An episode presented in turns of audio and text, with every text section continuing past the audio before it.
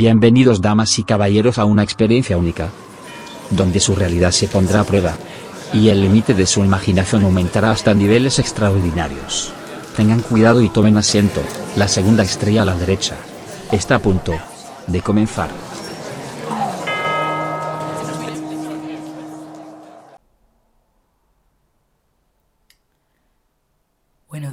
Buenas tardes, buenas noches, estimados oyentes, allá de donde nos estoy escuchando, según la franja horaria o el momento que lo estéis haciendo.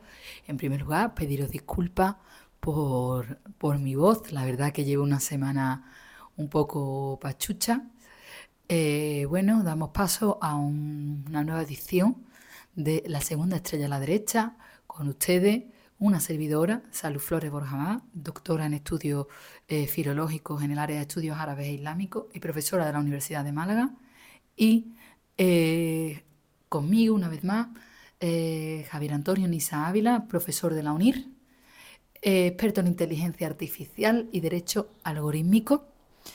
El día de hoy os vamos a tratar el programa sobre Oriente Medio, teniendo en cuenta el éxito que ha tenido nuestro podcast referido a, la situación de Palestina, la situación de Israel, y visto no solo desde un punto de vista histórico, sino también eh, de la literatura y eh, el arte, como el caso de la caricatura que estuvimos explicando.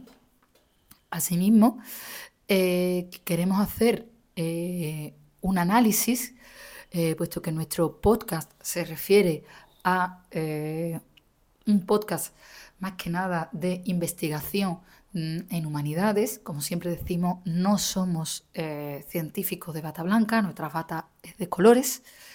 Entonces queremos analizarlo desde un punto de vista objetivo. Obviamente, yo como arabista os podría hablar muchas cosas sobre eh, Israel, Palestina, Oriente Medio. Entre otras cosas, puesto que he comentado alguna vez, mi tesis doctoral yo la escribí sobre un caricaturista sirio, Ali Farsad, eh, mostrando, eh, digamos, las deficiencias que existía a través de, este tipo de arte, como el dibujo gráfico, dentro de, de lo que es la propia Siria y cómo había afectado eh, la primavera árabe y las distintas situaciones que había, que había, ejercido Bashar al-Assad en este conflicto. No obstante, como somos un programa eh, divulgativo de ciencia, eh, no quería daros mi opinión como, como arabista y hemos dedicado eh, este programa a hacer un análisis sobre qué es Hamas, qué es Hezbollah, eh, cuál es la situación actual y qué es lo que podemos encontrar hoy en día, las distintas claves que va a dar lugar todo este conflicto que estamos viviendo. No obstante, nos hemos estado apoyando en distintos documentos para poderoslo explicar, puesto que, como digo, yo no quiero eh, influenciar a nadie, no quiero mostrar eh, mi idea tal cual, quiero ser científica. ¿Qué quiere decir esto?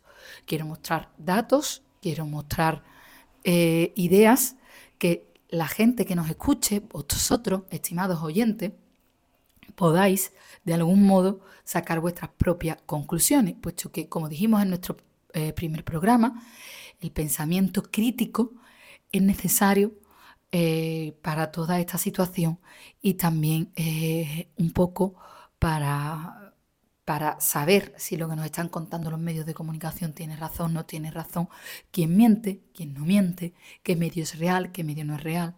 La idea es sacarse sus propias conclusiones. De ahí eh, la intención del programa del día de hoy, que es eh, mostrar y analizar cuál es la situación actual, en qué punto nos encontramos y saber quiénes son Hamas, por supuesto, y quién es Hezbollah. Porque todos los estamos escuchando en la radio, pero nadie nos lo está explicando, o lo estamos escuchando, o lo estamos leyendo en los periódicos y nadie nos lo está analizando. Sin nada más, doy paso a Javi, que va a comenzar a hablar un poco cuál es la situación actual realmente. Pues muy buena. Eh, como veis, Salud está un poco pachuchilla. Pero bueno, tampoco yo que esté estupendamente, pero bueno, yo estoy algo mejor. Así que disculpadnos por, por cómo tenemos hoy, hoy la voz. Y bueno, voy a pasar a comentaros un poquito la situación actual de cómo se encuentra el, el conflicto entre, entre Israel y Palestina.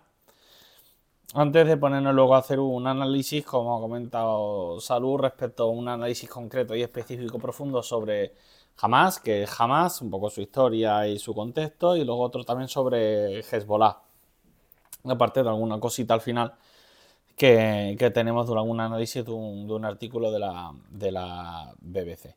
Si nos paramos en la situación actual del conflicto, un poquito para contextualizar cómo va el tema y también para adentrarnos luego en lo que acabamos de decir, eh, ahora mismo actualmente en, el, día de ayer y antes de ayer ha habido un bombardeo eh, israelí sobre un campo de refugiados en Gaza que ha matado más de 40 personas, según siempre fuentes de Hamas. Y en este caso, son, en este caso ha sido un ataque en Almagasi y ha causado un centenar de heridos entre niños y, y mujeres. El Ministerio de Sanidad de Gaza eh, ha afirmado que Israel ha bombardeado el campo de refugiados de Almagasi. Asimismo, la ONU confirma eh, este ataque y el ataque ha matado a 45 personas, la mayoría niños y mujeres, y ha herido a unos 100, dejando un número indeterminado de atrapados bajo los escombros. Eh, por lo contrario, un portavoz militar israelí ha dicho que sus fuerzas aéreas aún investigan si operaban en la zona cuando se produjo el ataque eh, jamás, porque alegan que, han atacado porque allí había gente de jamás, indicando que iba contra objetivos terroristas y que ha sido un daño colateral. En total, los ataques israelíes, según fuentes de la ONU, han matado a más de 9.700 personas desde el 7 de octubre. Eh, también tenemos que acordarnos que el 7 de octubre fue cuando Hamas mató a 1.400 personas en Israel.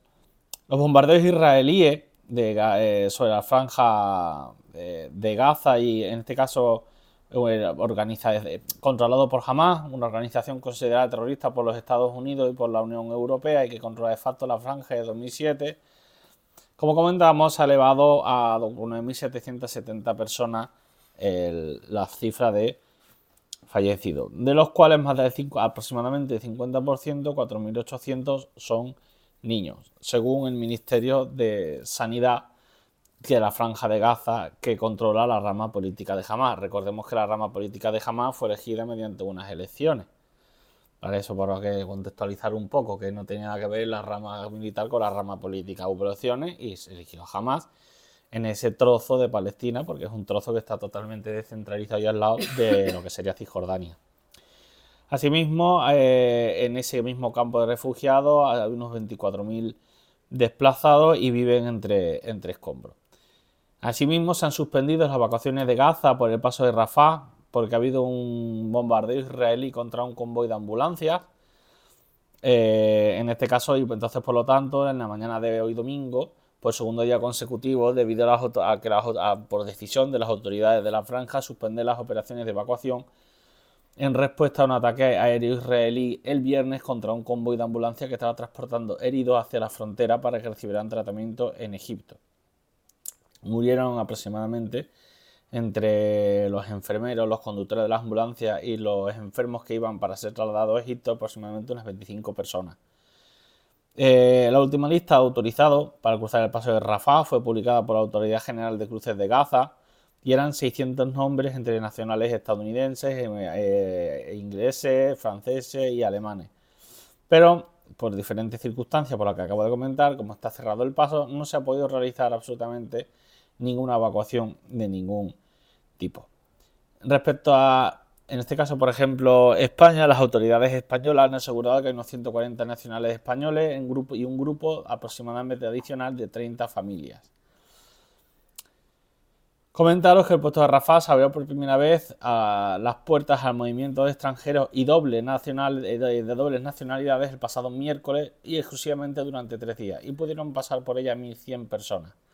Y pudieron abandonar eh, Gaza. Egipto el jueves, desde el jueves está trabajando para facilitar la evacuación de 7.000 ciudadanos extranjeros de más de 60 países distintos que están aislados dentro de Gaza. Pese al movimiento en el puesto de Rafah, la ayuda humanitaria eh, no se ha suspendido, aunque no se incluye combustible, lo cual no permite usar los generadores y siguen sin luz y sin agua potable. El sábado accedieron 30 camiones con provisiones esenciales y la mañana de este domingo al menos un convoy de 60 estaba preparado, pero al final no ha podido entrar. después de un bloqueo de casi dos semanas. Comentaros que antes de que iniciara este, asedio por parte de, Israel, a diario entraban desde hace ya más de 15 años en la franja de Gaza 100 camiones de ayuda humanitaria de la ONU. ¿Vale? Para que un poquito nos hagamos el contexto cuando estamos hablando de 21 camiones o 60 camiones. Porque no entran a diario, entran cada varios días. Entonces estamos hablando de que semanalmente entraban aproximadamente antes unos 1000 camiones, entre 700 y 1000 camiones de ayuda humanitaria y ahora están entrando a lo largo de una semana 100, es decir, lo que entraba en un solo día. Para que nos hagamos, tengamos en cuenta la proporción y, la dimensión y el tamaño de, lo, que nos estamos enfrentando. Eh, asimismo, por otro lado, Abbas le expresa a Blinken la necesidad de un alto al fuego en Gaza y una, para hacer una reunión en, en Ramallah. El presidente de la Autoridad Nacional Palestina, la ANP, Mahmoud Abbas ha dicho al secretario de Estados Unidos, de Estados Unidos, Anthony Blinken, que es necesaria una reunión en Ramallah, es decir, en la parte de la Cisjordania ocupada. Digo ocupada porque es la parte de Cisjordania que está ocupada por, por el pueblo de Israel y que es necesario un alto al fuego inmediato en Gaza, según ha explicado Trump con su encuentro con su portavoz, el portavoz Nabil Abu Rubeneich. Abbas también ha insistido que el jefe de la diplomacia estadounidense es que es necesario más que nada una ayuda humanitaria para la franja y que está al borde de una catástrofe humanitaria de cifras nunca vistas por la ofensiva militar y el bloqueo de Israel que ejerce sobre la misma desde el pasado 7 de octubre. La reunión se ha celebrado en plena ofensiva de israelí en el marco de la tercera visita de la diplomacia estadounidense para el apoyo a Israel por parte de Estados Unidos. Asimismo, Netanyahu eh, aparta de las reuniones de gobierno a un ministro que comentó la posibilidad de realizar un ataque nuclear contra Gaza y de esa forma finalizar toda esta problemática. El primer ministro de Israel ha decidido prohibido acudir a las reuniones hasta nuevo aviso al ministro de Patrimonio, a Mijail Ihayu, que antes de ayer, es decir, el jueves a última hora del día, afirmó que un ataque nuclear contra Gaza era una posibilidad que se estaba barajando por parte del gobierno. Eh, las declaraciones de este hombre, que ahora mismo está de forma temporalmente suspendida del gabinete de ministros, comentó que resultaría necesario y que sería algo más efectivo y más rápido. El Estado judío, que hay que recordar, que desarrolló armamento nuclear de forma encubierta hace más de 50 años.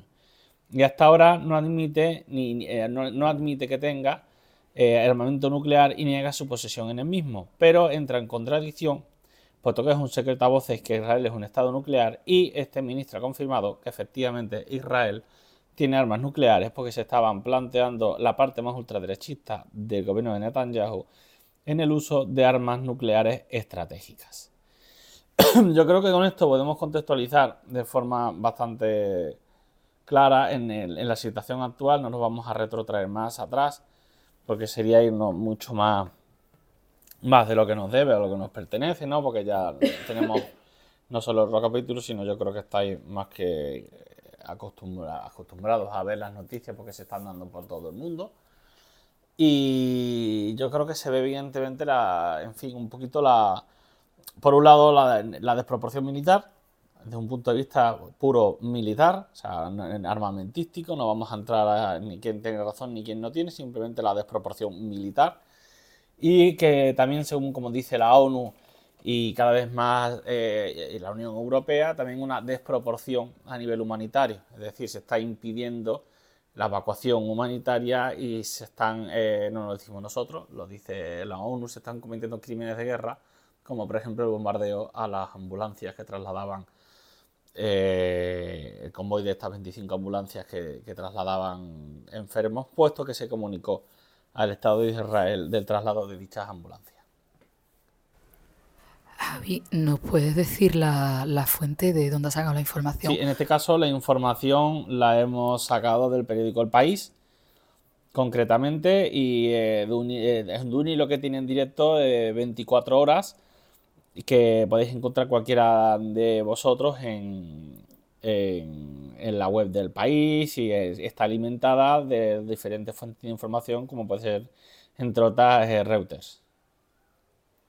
Perfecto, muchas gracias. Como he comentado, este capítulo quiero, quiero que se documente muy bien, puesto que no queremos influenciar en nadie, puesto que las redes sociales muchas veces la gente últimamente tiene la piel muy fina y, demás, y estoy viendo demasiada ánimo de animadversión cuando alguien muestra algo diferente a lo que se está diciendo, a lo que mm, sabéis que somos antipolíticos muchas veces, cualquier político dice o comenta. Bueno, pues llegado a este punto, yo voy a hacer un breve resumen de qué es jamás, ¿vale?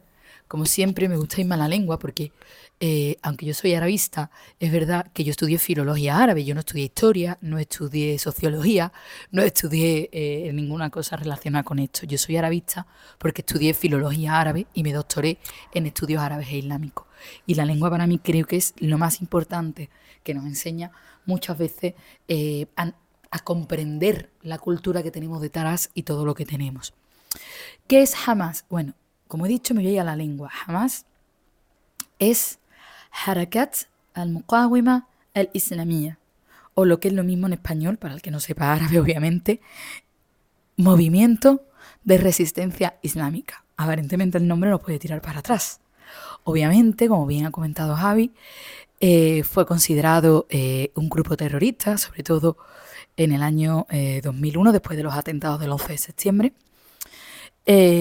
fue eh, por la administración de, Bush considerado un grupo eh, terrorista, ¿no? Ah, también un poco influenciado por las ideas de, Israel. La información la vamos a sacar de un libro eh, que se llama Islamic Activism, que está en inglés, está en el capítulo 4.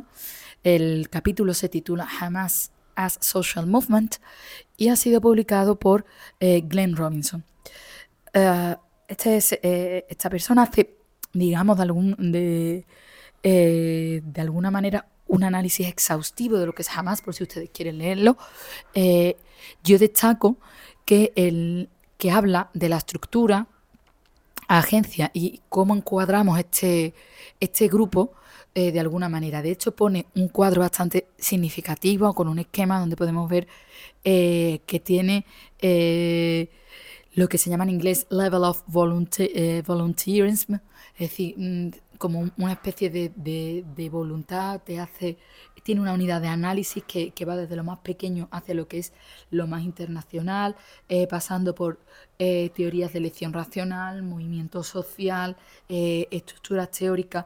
Por lo tanto, estamos viendo cómo jamás es algo que está bien pensado de alguna manera, en tanto que es un movimiento que surge desde la sociedad, concretamente surge de, eh, de, lo eh, de, lo urbano y tiene una orientación, digamos, eh, que implica el uso de lo que es la, tecnología moderna para su causa. O sea, que no estamos hablando de cuatro personas que vagan por el desierto, uy, vamos a montar un grupo. No, para nada.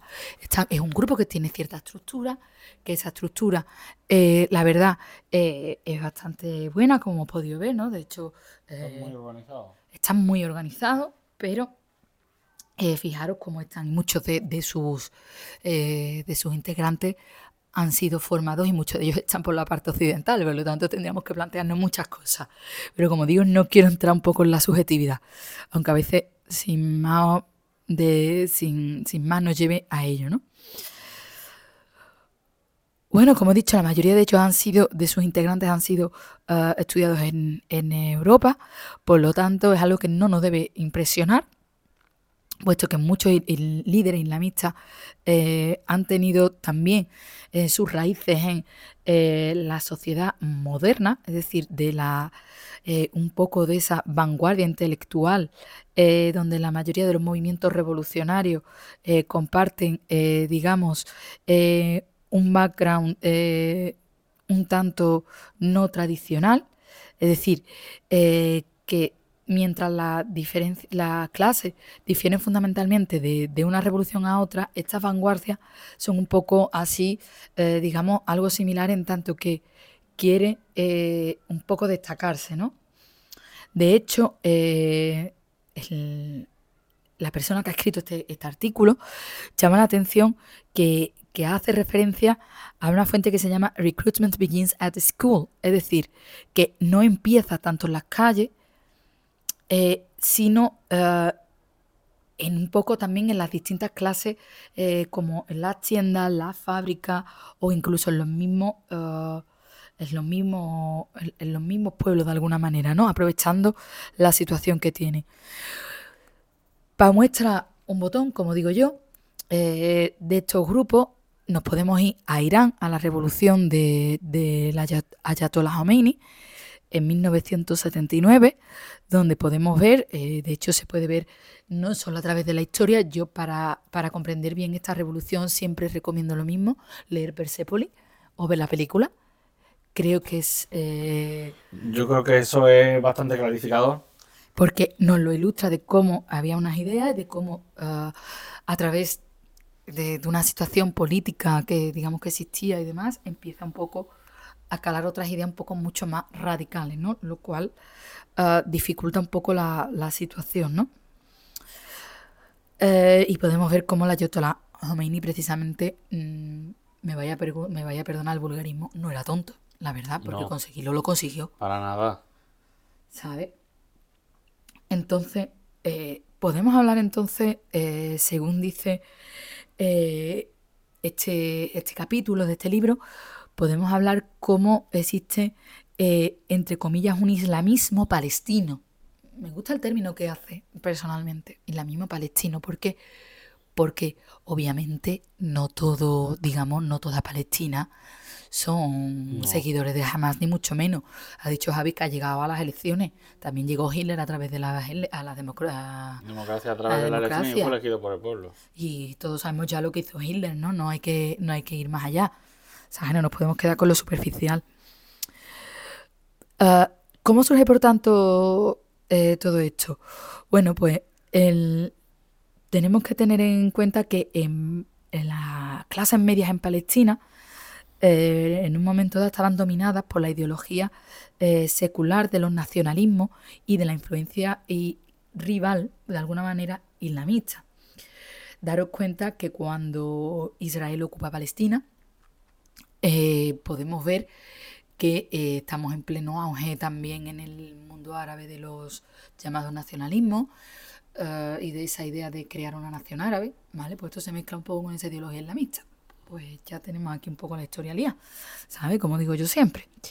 Eh, es importante, por tanto, recordar que los líderes de, eh, de ambos bandos eh, venían más o menos de un mismo background social, es decir, del mismo contexto más o menos. Pues, es decir, habían estudiado a lo mejor en Europa, habían estado abiertos a distintas ideologías, distintas corrientes. Y, por tanto, la principal fisura en, en las nuevas mm, clases medias que había eh, en Palestina eh, se muestra un poco en esa elección de liderazgo, ¿no? Uh, sobre todo aplicada a la ideología, es decir, una ideología que en este caso no debería ser, eh, eh, no debería ser construida eh, si, como una máscara para avanzar hacia, un, hacia cierto interés. Sin embargo, esta, esta ideología islamista, esta ideología en parte fue puesta en práctica dentro de la que formando lo que eran líneas paralelas, es decir, mostrando distintas corrientes, ¿no? Entonces, el islamismo palestino eh, emergió eh, por muchas razones, eh, entre como lo que eran los movimientos islamistas, que aparecieron al mismo tiempo. Las razones generales son bien conocidas y, han sido analizadas, pues podemos escucharlas por muchos medios y podemos leerlas en muchos sitios, ¿no? Principalmente, yo coincido con este artículo, que fue un poco promovido también por ese fallo de los mm, regímenes árabes para construir, digamos, uh, una economía fuerte y políticas abiertas eh, más allá de lo que era el islamismo. Recordar que eh, la Liga Árabe existe, pero bueno, la Liga Árabe queda un poco ahí siempre diluida, ¿no? Yo hace poco vi una caricatura de Ali Farsa sobre este tema, la cual a mí me llamaba la atención que preguntaba que dónde está la Liga Árabe, tanto que dice vamos a ayudar, vamos a ayudar. ¿dónde están? La Liga Árabe. Y es verdad, ¿dónde están? Eh, pues, pues, ¿por qué? Porque hay que añadirle que esta eh, revolución iraní, el impacto del dinero en Arabia Saudí y en los estados del Golfo, eh, generó una situación eh, crítica propensa al islamismo que fue un poco más allá. Entonces, mm, donde me un dinero, pues ustedes pueden imaginar. Eh, pero debemos tener en cuenta que existen causas por parte de Israel, causas específicas, que han contribuido de alguna manera a este islamismo palestino. Podemos hablar del islamismo y la palabra islamismo creo que nos tira a todos para atrás. Entonces, mm, ¿qué papel tuvo Israel? Pues bueno, especialmente el partido eh, Likud en 1977 llega al poder eh, con un fuerte mensaje eh, mesiánico, que esta ideología de algún modo contribuyó a ese cuadro del conflicto eh, religioso opuesto a lo que eran las corrientes nacionalistas, coincidiendo eh, un poco este discurso con las tendencias eh, islamistas. Es decir, dejamos que, digamos que se decantaron un poco más por el islamismo que por las ideas nacionalistas. Además, las políticas de Israel comenzaron en los años 80 asistiendo a lo que era a los hermanos musulmanes o organizaciones como West Bank y eh, Gaza principalmente, eh, proporcionando un espacio político para organizar y movilizarse. Israel vio, por tanto, eh, la organización de liberación palestina, es decir, la OLP, como un principal enemigo en la ocupación del territorio y siguió la, la estrategia del dividir y vencerá. Estrategia que, digamos, que eh, contribuyó a que los, eh, eh, los, islamistas ganaran un poco de territorio en este, en este sentido.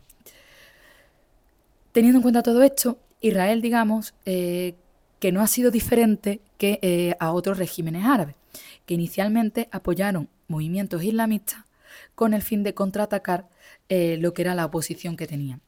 La política de Israel fue fuertemente efectiva porque eh, tanto los islamistas como las relaciones que tenían con la OLP eh, comenzaron eh, como un poco a tensarse, de decirlo de alguna manera, en los años 80. Antes de Hamas, el, el movimiento islamista palestino fue dominado un poco por los hermanos musulmanes, que se habían fundado en Egipto, por si alguien no lo sabe, en el año 1928 por Hassan al-Banna. Eh, que era eh, oponente, digamos, que eh, a la adopción de un Estado árabe, que era lo que se promovía un poco en estos años, ¿no? Y sobre todo también en contra de la, de la colonización occidental y, del sionismo. De hecho, podéis tener en cuenta que los hermanos musulmanes, con la primavera árabe, a modo de curiosidad, llegaron, por si no lo sabéis, por si no lo sabéis, llegaron a gobernar en, Egipto. Pero esa es otra historia que, ya os la contaremos más adelante. Pues bueno, pues teniendo en cuenta esto, eh, bueno, los hermanos musulmanes digamos que fueron un poco eh, la inspiración de, todo esto que vino después. Pero la diferencia entre Egipto, por ejemplo, es que, eh, bueno, los, los movimientos eh, islamistas, digamos que en el 1967 no era lo mismo que, pensaba, que pensábamos. De hecho, el Nasser, eh, teniendo en cuenta que los hermanos musulmanes dieron al activismo de la, eh, la experiencia un poco para construir esa descentralización y organización que un poco era lo que se buscaba de alguna manera. Entonces, Teniendo en cuenta esto, Israel encontró un cardo de cultivo para decir juego al divide vencerá y ya está, y no ha pasado nada, y aquí que sea lo que Dios quiera. Los que no sabían lo que esto un poco iba a desembocar. ¿Qué ocurre? Que bueno, que el islamista, que el movimiento, los movimientos islamistas, como mencionado a los, hermanos musulmanes, que nace de alguna manera logra apaciguar, por decirlo de alguna manera, en su momento y demás, bueno, comenzaron a dividirse entre líneas de clase y de ideología en los años 80. De modo y manera que, en términos de clases sociales, el liderazgo de los hermanos musulmanes tendió a ser urbano, un poco llegar a las clases a lo que no sé cómo definirlo en español, en inglés me gusta mucho el término, upper middle class, es decir, que son un poquito más, no son clases altas, pero no dejan de ser eh, clases medias donde puedo meter los comerciantes y demás. Y además de, eh, de esto, comenzaron generalmente a, tener eh, seguidores, ¿no? De hecho, los líderes de los hermanos musulmanes han tenido, digamos que, pocos lazos, ¿no? Incluyendo sobre todo lo que son los, financieros. con Mm, sobre todo con un número de estados conservadores árabes, principalmente Arabia Saudí, Kuwait y Jordania. Entonces podemos tener en cuenta que la parte económica en este contexto jugó un poco eh, una eh, razón de peso. De hecho, eh, todo esto, como hemos dicho, genera fisuras ideológicas dentro de los movimientos islamistas que no se centraban simplemente en su objetivo, de establecer lo que sería un Estado islámico en lo que era toda Palestina, con lo suficientemente eh, lazo con el resto del mundo árabe, del mundo islámico, perdón, más que árabe.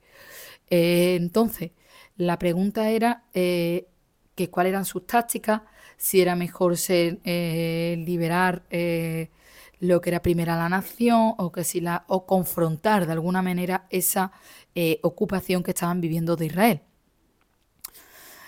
En cualquier caso, en los años 80, el, islamismo, digamos que ese movimiento eh, islamista, digamos que eh, de alguna manera eh, fue colando y la fisura separó lo que era estos islamismos y dimos lugar un poco a lo que tenemos hoy en día. En cualquier caso, ellos se declararon líderes de la yihad. La yihad teníamos que explicar también lo que es. Yihad en árabe significa esfuerzo, nada de hacer guerra santa, nada de hacer cosas raras, ¿vale? Mm, esto creo que también quede claro, porque aquí no... Y de todas maneras es hacer jihad en árabe masculino. Yo no sé por qué se dice la jihad. A mí que alguien me lo explique, porque lo hemos asociado a guerra, ¿no? Sí. Entonces decimos la jihad, ¿no? Entonces estamos asociando de forma errónea. Entonces es algo que yo a mí nunca me ha cuadrado, ¿sabes? Entonces yo es algo que lo digo. Que dieron, que, eh, bueno, los que se declararon eh, líderes de esta supuesta yihad o de esta supuesta guerra o de este supuesto esfuerzo, llamémoslo X, creyeron que, bueno, que esta relación entre eh, política, entre, digamos, y la, y la sociedad era un poco la clave para eh, hacer fuerza, ¿no? Para decir de alguna manera, y confrontar, por tanto, la ocupación y promover la sociedad palestina islamizada un poco más, que debería ser algo eh, simultáneo.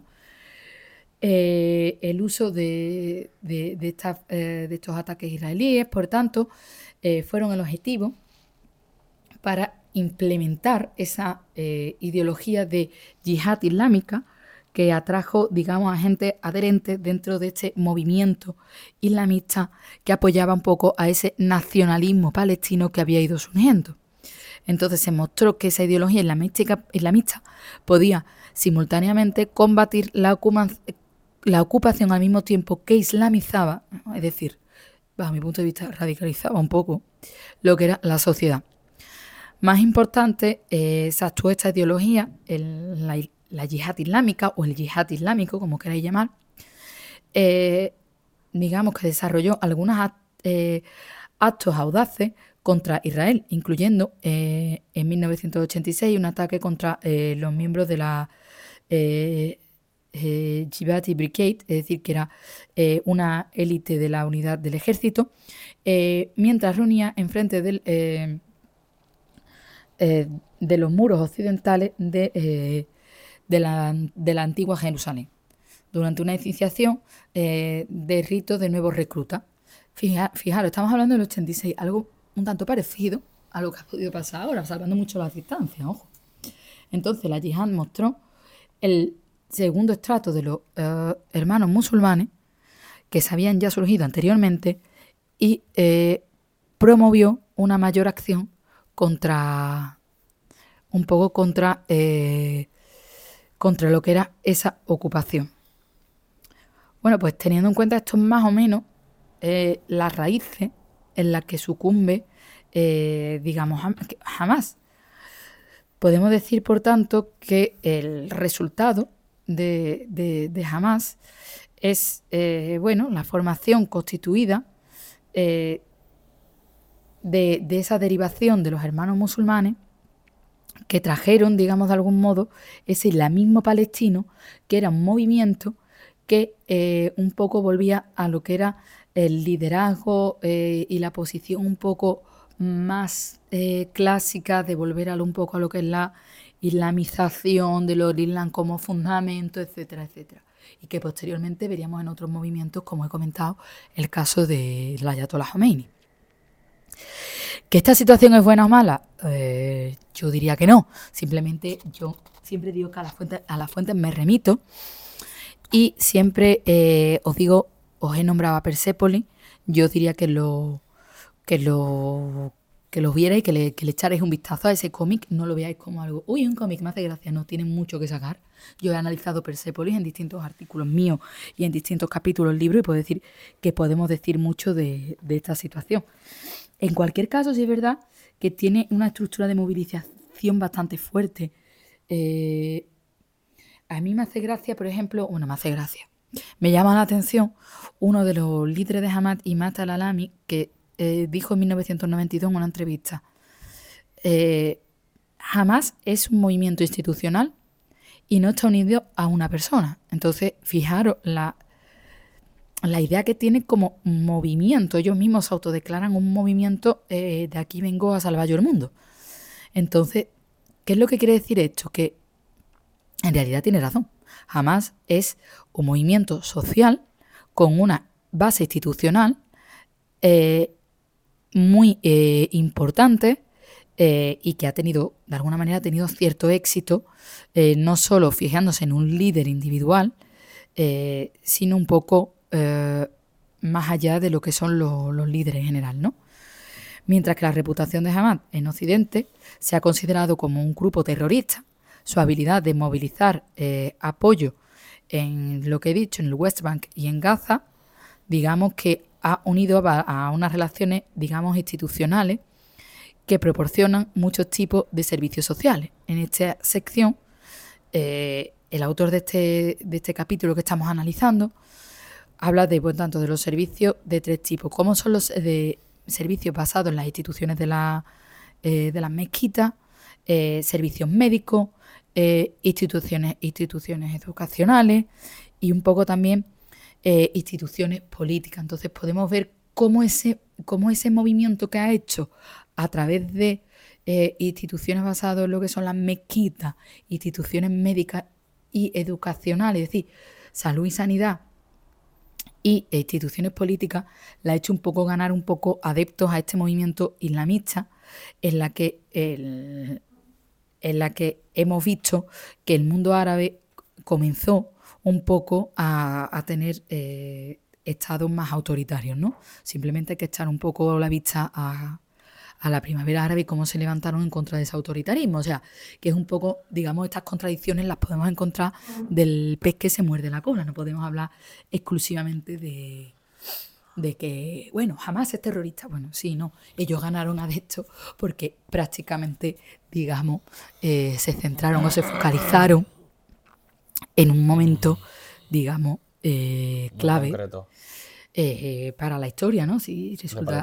Hombre, matemáticos, si son capaces de crear mezquitas, eh, salvar la educación, proporcionar medios para la educación, proporcionar medios para la sanidad y servicios sociales, pues mire usted, si aquí viene Israel que me está invadiendo, pues yo como personita de a pie casi que mejor me quedo con el islamista, antes de que el otro me ponga una bomba y me mate.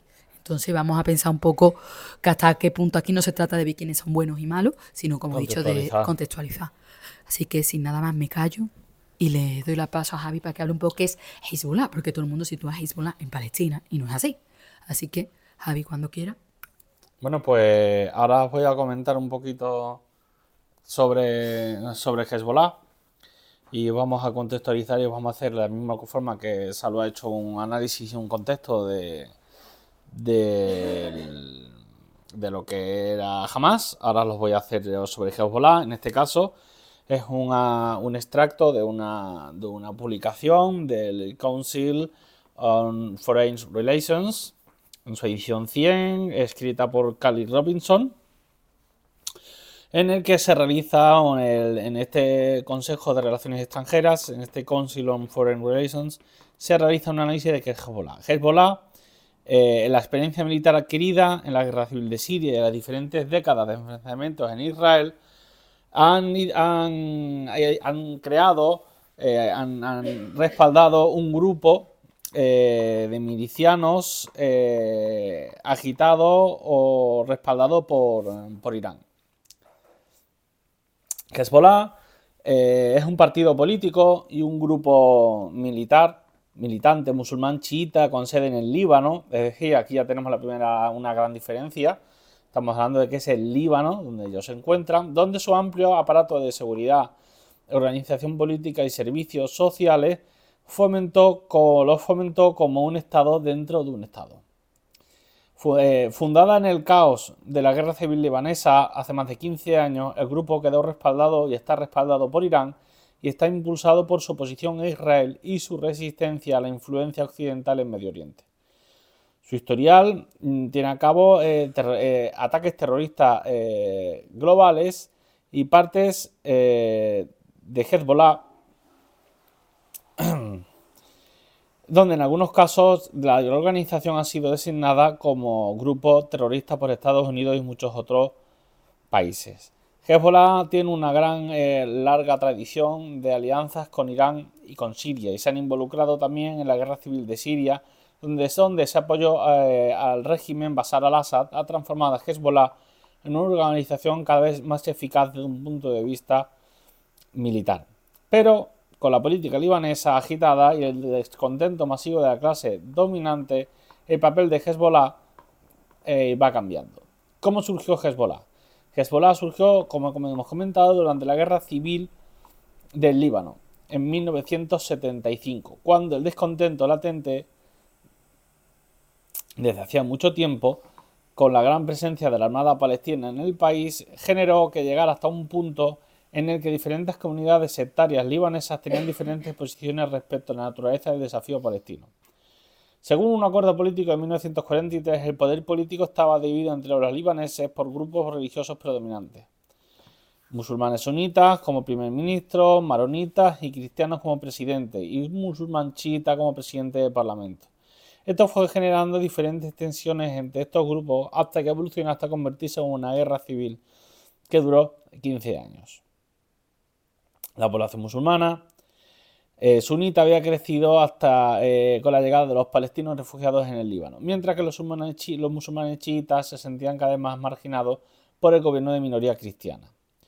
En medio de las luchas internas, las fuerzas israelíes invadieron el sur del Líbano en 1978 y nuevamente en 1982 para expulsar a los, a los eh, diferentes pequeñas milicias palestinas que habían estado utilizando el sur del Líbano para atacar a Israel.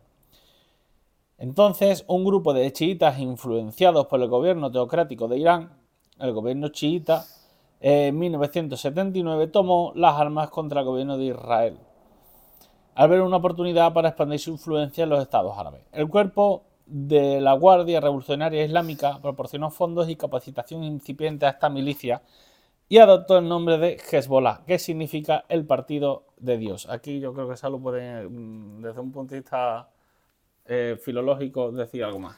Eh, sí, viene de la palabra Hezbo, que es partido, partido político, y Allah, que es partido de Dios. Entonces sí, viene de ahí. Hezbollah.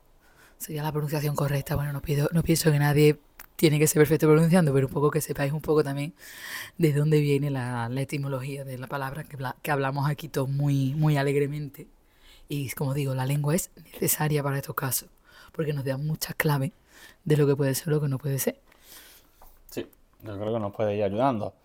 Eh, Hezbollah de forma progresiva se fue ganando una reputación de milicia extremista, sobre todo cuando en 1983 hubo un ataque suicida eh, contra diferentes cuarteles eh, que albergaban tropas estadounidenses en Beirut, en el que generó, provocó la muerte de más de 300 militares estadounidenses. Hezbollah, por lo tanto, se convirtió ya desde aquel momento en un activo vital para el gobierno de Irán, uniendo a los chiitas de la región eh, en toda la zona del Mediano Oriente. Hezbollah se presenta a sí mismo como un movimiento de resistencia chiita y se consagró como tal de forma oficial con su ideología en el manifiesto que publicaron en 1985.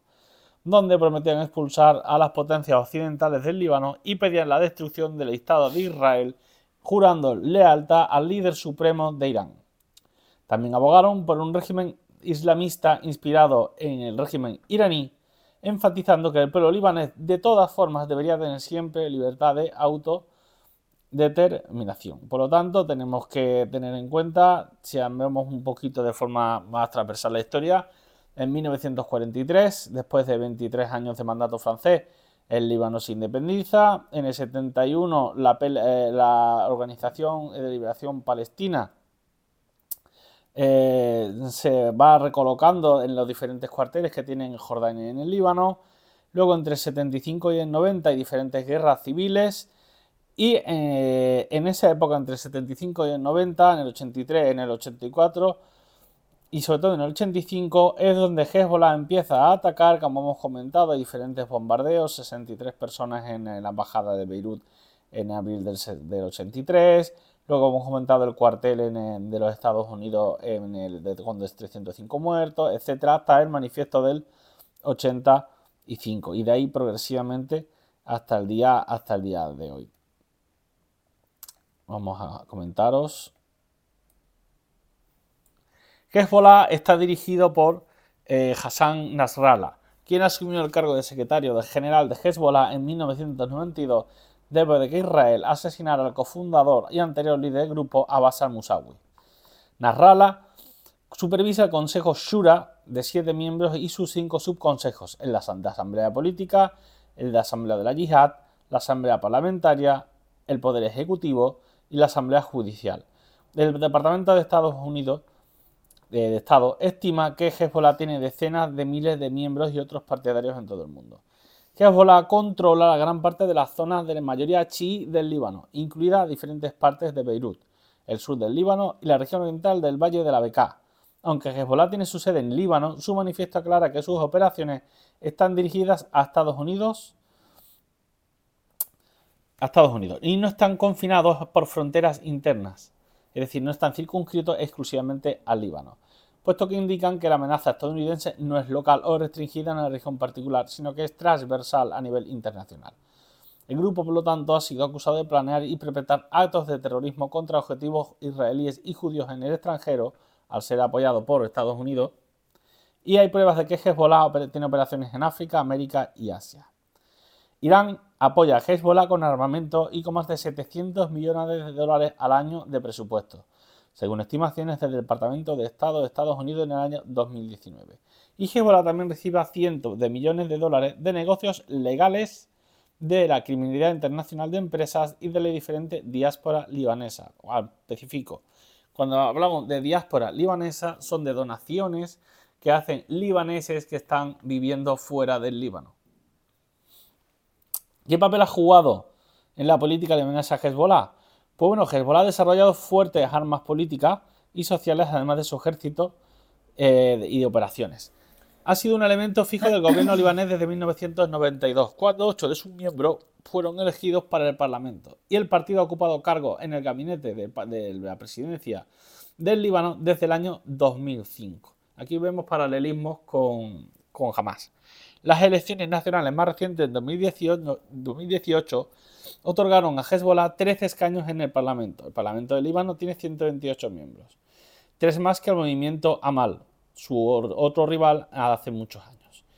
El partido marco de, su, generó una integración en la política dominante y desde 2009, eh, aunque con un manifiesto algo menos islamista que su predecesor, eh, va abogando por una democracia un poco más representativa.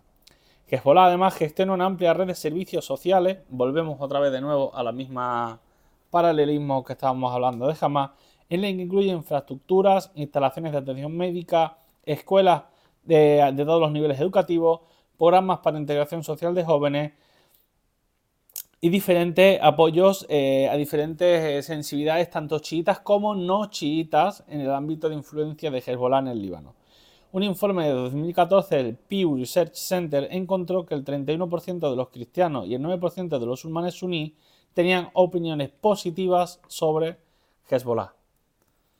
Al mismo tiempo, Hezbollah mantiene su brazo militar, Es decir, lo que estamos hablando antes era del brazo político de Hezbollah, al igual que estaba comentando Salud, la parte del brazo político de Hamas. Hezbollah, su brazo militar, eh, bajo el Taif de 1989, eh, fue un, un acuerdo con Arabia Saudita y Siria, gracias al cual se puso un fin a la guerra del Líbano por mediación de Hezbollah. Hezbollah, por lo tanto, después de ese acuerdo negociado en Arabia Saudí para poner fin a la guerra civil tanto eh, en el Líbano, fue la única milicia a la que se le permitió conservar sus armas por las diferentes actuaciones que había tenido de pacificación. Por otro lado, el Instituto de Estudios Estratégicos de Estados Unidos estimó en 2017 que la milicia tenía hasta 10.000 combatientes activos y unos 20.000 reservistas, es decir, en total unos 30 o 35.000 eh, milicianos o soldados con capacidad de entrar en, guerra inmediatamente, con un arsenal de armas pequeñas, tanques, drones y cohetes de largo alcance.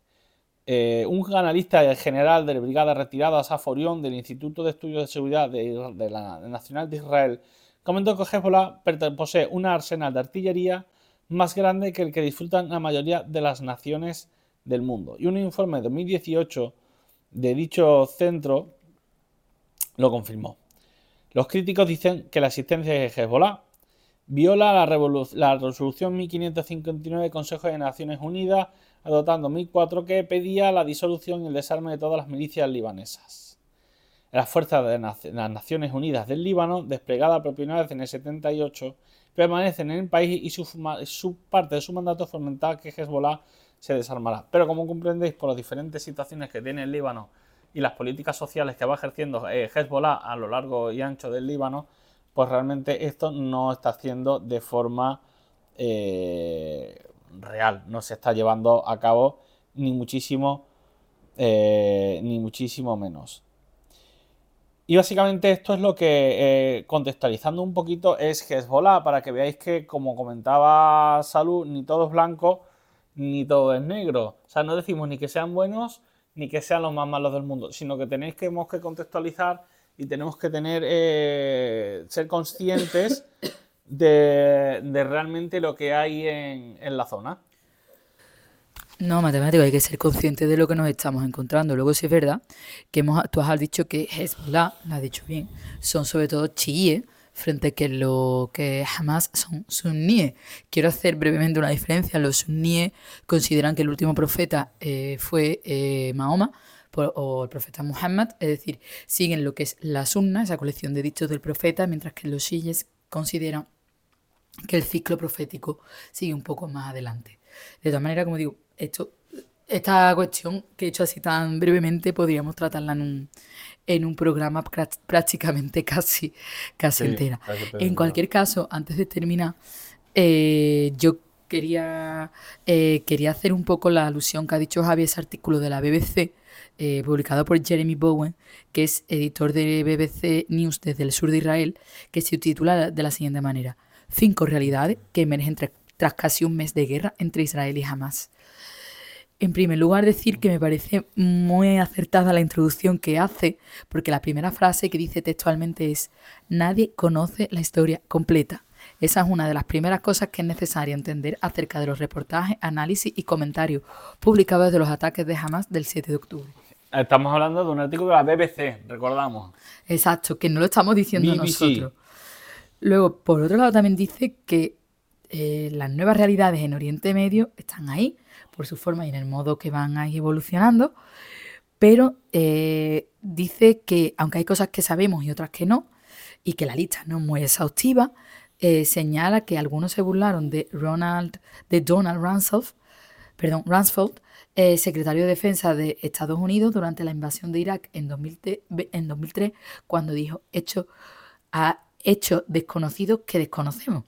Pero en esta parte del mundo, como cualquier otra, eh, estos existen y cuando emerjan pueden marcar una gran diferencia, porque no conocemos la historia completa, conocemos la historia eh, que nos quieren contar de alguna manera.